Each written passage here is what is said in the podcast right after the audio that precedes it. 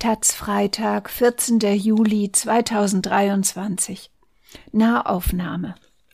Ständig lückenhafte Vertretung.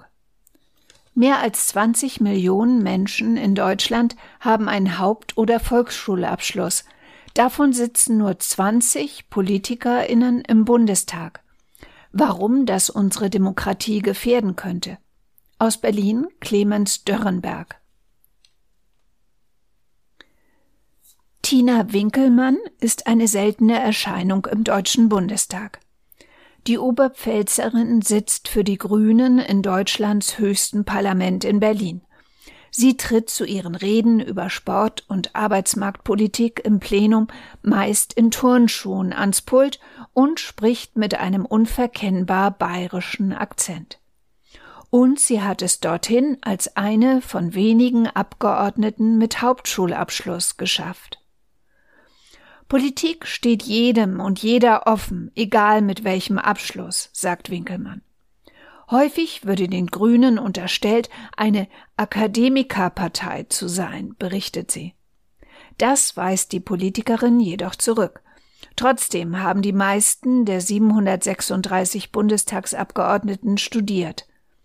Extrem unterrepräsentiert sind dagegen Abgeordnete mit Hauptschulabschluss, die, wie Winkelmann, nach der Schule eine Ausbildung absolviert und sich danach beruflich weiterqualifiziert haben.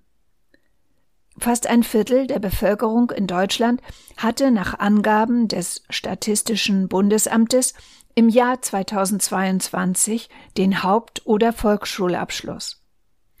Das sind mehr als 20 Millionen Menschen, rund ein Drittel der Wahlberechtigten.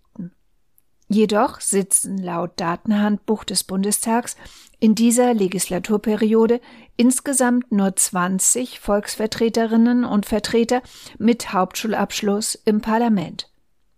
Tina Winkelmann ist eine von fünf, mit denen die Taz gesprochen hat. Die 43-Jährige hat nach der Hauptschule Verfahrensmechanikerin für Kunststoff- und Kautschuktechnik gelernt und sei in einem Arbeiterhaushalt in der immer noch sehr CSU-lastigen Oberpfalz aufgewachsen, wie sie es formuliert. Zwischen zwei Sitzungen im Bundestag hat sie das telefonische Interview mit der Taz gelegt und für das Telefonat kurz den Plenarsaal verlassen. Politik ist unser Leben und mein Weg in die Politik war klar, sagt Winkelmann über ihre Familie und ihren politischen Werdegang. Mit 15 habe ich die Ausbildung begonnen und bin gleich Gewerkschafterin geworden. Mitglied der Grünen wurde sie wenig später. Weil Sport und Arbeitsmarktpolitik als vorrangig bundespolitische Themen zu ihren Schwerpunkten zählen, sei ihre Heimat immer im Bundestag gewesen, sagt sie. Für viele dürfte ein solcher Weg jedoch weniger selbstverständlich sein. Von einer Repräsentationslücke spricht daher die Hamburger Soziologin Christiane Bender. Da fehlen Stimmen im Bundestag, die von Menschen geäußert werden können, die vorwiegend von den Verwerfungen des sozialen Wandels betroffen sind, sagt Bender. Durch Werbung, Werbung, Werbung will die grünen Parlamentarierin Winkelmann mehr Menschen mit mittlerem Bildungsabschluss die Möglichkeit zu politischer Teilhabe sowie den Weg in die Parlamente aufzeigen. Viele Menschen trauen sich schlichtweg nicht, den Weg zu gehen, so Winkelmann. Sie besuche öfter Berufs- und Mittelschulen, wie die Hauptschulen in Bayern heißen, motiviere dort für politisches Engagement und ernte positive Reaktionen. Politisches Engagement aus allen Schichten scheint dringend notwendig zu sein. Denn für die Soziologin Bender hat die Repräsentationslücke auch Auswirkungen auf die Demokratie und den sozialen Frieden. Wer über keinen oder einen niedrigen Bildungsabschluss verfügt, den treffen die Risiken in der Arbeitswelt hart, sagt sie. Weitere soziale Probleme wie die am Wohnungsmarkt zeigten sich am stärksten dort, wo Menschen mit geringem Einkommen leben. Im Bundestag fehlen Abgeordnete, die sich aufgrund ihrer eigenen Erfahrung diesen Problemen widmen, und dadurch entstehe ein Ungerechtigkeitsgefühl. Eine Folge davon sei ein Protestverhalten, sich nicht an Wahlen zu beteiligen. Fehlende Repräsentation führe zu einem Vertrauensentzug in die Politik, in die politisch Handelnden und in die Parteien, möglicherweise sogar in die demokratischen Institutionen. Wenn es Menschen wie mich hier gar nicht mehr geben würde, würden gewisse Themen gar nicht mehr behandelt, sagt Alexander Ulrich. Er ist Parlamentarier der Linkspartei.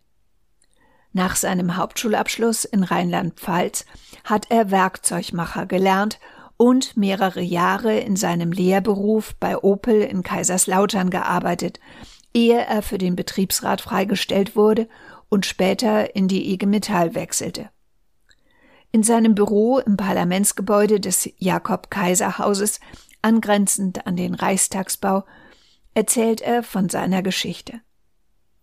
Ich habe einen anderen Zugang zu Bürgern mit kleineren und mittleren Einkommen, betont Ulrich. Sorgen um die hohe Inflation und die damit verbundenen stark gestiegenen Lebensmittel- und Energiepreise könnten Abgeordnete aus wohlhabenden Akademikerfamilien kaum nachvollziehen, findet er. Seit 18 Jahren sitzt der ehemalige Gewerkschaftssekretär und Geschäftsführer der IG Metall im Bundestag. Er habe nie Interesse gehabt, Abgeordneter zu werden, berichtet der 52-Jährige. Doch 2005 zur vorgezogenen Bundestagswahl habe die neu gegründete Partei Wahlalternative Arbeit und soziale Gerechtigkeit, die sich später mit der PDS zur Linkspartei zusammenschloss, Kandidatinnen und Kandidaten gesucht. Weil Ulrich als Gewerkschafter einen gewissen Bekanntheitsgrad hatte, sei er als Kandidat vorgeschlagen worden und schließlich in den Bundestag eingezogen woran es liegt, dass nicht mehr Menschen mit einer ähnlichen Biografie wie der von Ulrich und Winkelmann in den Bundestag kommen, erklärt Soziologin Bender. Für dieses Problem sind die Parteien verantwortlich, vor allem die Volksparteien oder die, die es werden wollen. Sie bezeichnet Parteien als die wichtigsten Interessensinstrumente der Bürgerinnen und Bürger, ihren Willen in unserer repräsentativen Demokratie durchzusetzen. Daher müssten sich Parteien wieder in breiten Bevölkerungsgruppen engagieren, um möglichst viele Menschen zu erreichen. Bender plädiert dafür, dass Parteien ihre Arbeit vor Ort verstärken und mit Menschen in Kontakt treten, die an der gesellschaftlichen Basis leben und arbeiten. Wenn Sie in den Parteien nicht vorkommen, kommen Sie auch nicht im Parlament vor, bekräftigt die Soziologin. Sonst würden sich immer mehr Menschen von der parlamentarischen Politik abwenden, weil sie ihre Anliegen nicht mehr repräsentiert sähen. Eine Folge davon sei, dass sich extremistische Ränder verstärken. Mehr Basisarbeit erwartet sich die Gesellschaftswissenschaftlerin beispielsweise durch die Eröffnung von Parteibüros, insbesondere in strukturschwachen Gegenden. Die SPD sei dafür einst Vorbild gewesen. Als Sozialdemokratin sitzt Peggy Schierenbeck im Bundestag. Die 52-Jährige ist in einer Schaustellerinnen- und Schaustellerfamilie groß geworden und hat mit ihrem Mann eine Achterbahn und eine Riesenrutsche auf Volksfesten betrieben, ehe sie sich zur Business- und Personaltrainerin ausbilden ließ. Weil die Eltern mit ihr von Rummel zu Rummel gezogen sind, sah Schierenbeck 113 Schulen von innen, bevor sie ihren Hauptschulabschluss machte. Zu ihrem politischen Zuhause sei die SPD während der rot-grünen Bundesregierung von 1998 bis 2005 unter Kanzler Gerhard Schröder geworden, berichtet Schierenbeck, die sich einen sehr, sehr starken Leistungsmenschen nennt und gerne mehr Unternehmerinnen und Unternehmer im Bundestag sehen würde. Sie trat zunächst in die Hamburger SPD ein und engagierte sich ab 2016 in der Kommunalpolitik ihres Heimatorts. Von dort rutschte sie schließlich in die Bundespolitik. Im Frühherbst 2021 zog sie für den niedersächsischen Wahlkreis Diepholz und Nienburg erstmals in den Bundestag ein. Unterstützt wurde sie bei ihrem politischen Aufstieg durch eine Mentorin. Was Schierenbeck grundsätzlich vermisst, ist eine gleichwertige Anerkennung aller Schulabschlüsse. Eine Stigmatisierung als Hauptschülerin habe ich selbst nie erlebt, und doch spürt man derzeit solche Tendenzen, sagt sie, und ergänzt Heutzutage steht oft das Abitur im Mittelpunkt der Aufmerksamkeit. Deshalb plant sie, ab diesem Jahr Abschlussfeiern von Haupt- sowie Realschülerinnen und Schülern in ihrem Wahlkreis zu besuchen und dort aus ihrer Biografie zu berichten. Dass es trotz Motivation Hürden geben kann, sich politisch zu engagieren, unterstreicht Christiane Bender.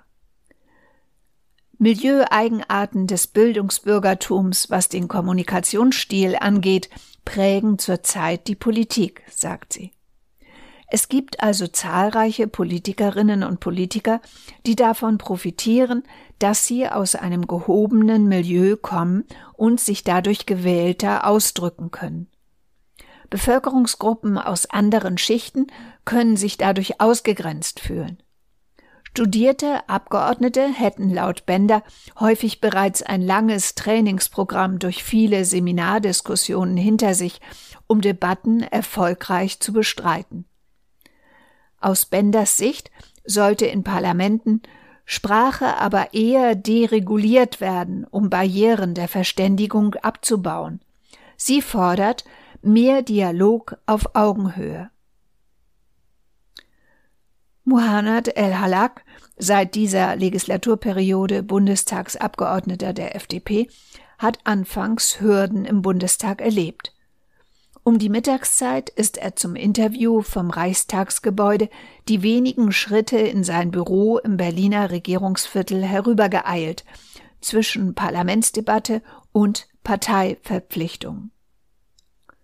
Zur Stärkung hat er sich eine Energy Drink Dose geöffnet und sich in einen Sessel neben seinem Schreibtisch fallen lassen. Während El Halak erzählt, lacht er viel, wird aber auch immer wieder ernst. Er bezeichnet das Parlament als Haifischbecken. Der 33-Jährige sagt, man muss gut überlegen, was man sagt. Das sei extrem. Im Innen- sowie Umweltausschuss in denen El Halak als Experte für Wasserversorgung sitzt, gebe es fast nur Juristinnen und Juristen. Da habe er gemerkt, dass er eine andere Sichtweise habe. Und er fügt hinzu, die erste Zeit war sehr schlimm und ich war sehr zurückhaltend. Insbesondere weil die FDP Regierungspartei sei, müsse er seine Wörter genau wählen. Al-Halak ist als Elfjähriger mit seiner Familie vor dem Krieg im Irak geflohen und hat im niederbayerischen Grafenau eine Heimat gefunden, wie er sagt. Durch Ehrenämter im Fußballverein und bei der Feuerwehr fand er seinen Weg in die Politik, fuhr bei seiner ersten Kommunalwahl in Grafenau prompt ein starkes Ergebnis ein und machte so bei der Bundestagsfraktion der FDP auf sich aufmerksam. Er spricht sich, wie Winkelmann bei den Grünen, gegen das Image der FDP als Partei für Akademiker, nur für Reiche aus. Auch er geht in Schulen und erzählt seine Geschichte. Ich bin stolz, dass ich eine berufliche Ausbildung habe, sagt der Abwassermeister, der nach der bayerischen Mittelschule zunächst Fachkraft für Abwassertechnik gelernt hat. Er sagt, er rede verständlicher, bodenständiger als manch andere Abgeordnete. Das reklamiert auch Alois Reiner von der CSU für sich. Der Politiker sitzt in seinem Büro im Paul-Löbe-Haus, das mit dem Kanzleramt zum Gebäudeensemble Band des Bundes entlang der Spree gehört. An der Wand hängt ein schwarz-rot gestreiftes Fußballtrikot mit der Nummer 9 aus seiner aktiven Fußballerzeit als Stürmer beim FC Bundestag. Ich komme vielleicht ein bisschen schneller auf den Punkt, sagt der 58-Jährige, der sich als familiär vorgeprägt betrachtet, was seine politische Biografie angeht. Reiners Vater war wie er Bürgermeister und Bundestagsabgeordneter. Seine Schwester ist die ehemalige Bundesbau- und Bundesgesundheitsministerin Gerda Hasselfeld. Ihm sei die politische Rhetorik ein Stück weit in die Wiege gelegt worden, sagt der Metzgermeister aus Straubing, der nach seinem Hauptschulabschluss Fleischer gelernt hatte. Wenn er in seinem Wahlkreis Rückmeldungen aus der Bevölkerung erhalte, animiere der 58-Jährige regelmäßig zum Einstieg in die Politik. Wie El-Halak hebt er das Ehrenamt für seinen politischen Werdegang hervor. Vor dem Hauptamt kommt das Ehrenamt. Um grundsätzlich eine differenziertere Sozialstruktur im Parlament abzubilden, schlägt Christiane Bender neben einer breiteren Auswahl durch die Parteien ein weiteres Instrument vor. Das uralte demokratische Losverfahren, das seinen Ursprung im antiken Griechenland hat. Am Wahlabend einer Bundestagswahl könnten so fünf Prozent der Sitze des neuen Parlaments durch geloste Abgeordnete besetzt werden. Zwar dürfte diese Gruppe nach Benders Konzept verfassungsgemäß nicht an Abstimmungen teilnehmen. Sie besitzen aber sonst die Rechte und Privilegien von gewählten Abgeordneten, so Bender. Die Stimmen dieser Delegierten würden im Bundestag eine enorme Aufmerksamkeit in der Bevölkerung erhalten, ist sich die Soziologin sicher. Eine Quotenregelung hält sie dagegen weder für angemessen noch mit dem Grundgesetz vereinbar. Quoten machen Wahlen tendenziell überflüssig.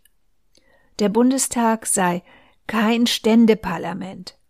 Lobbygruppen könnten laut der Sozialwissenschaftlerin fordern, Abgeordnete zu nominieren, die ihre Interessen vertreten.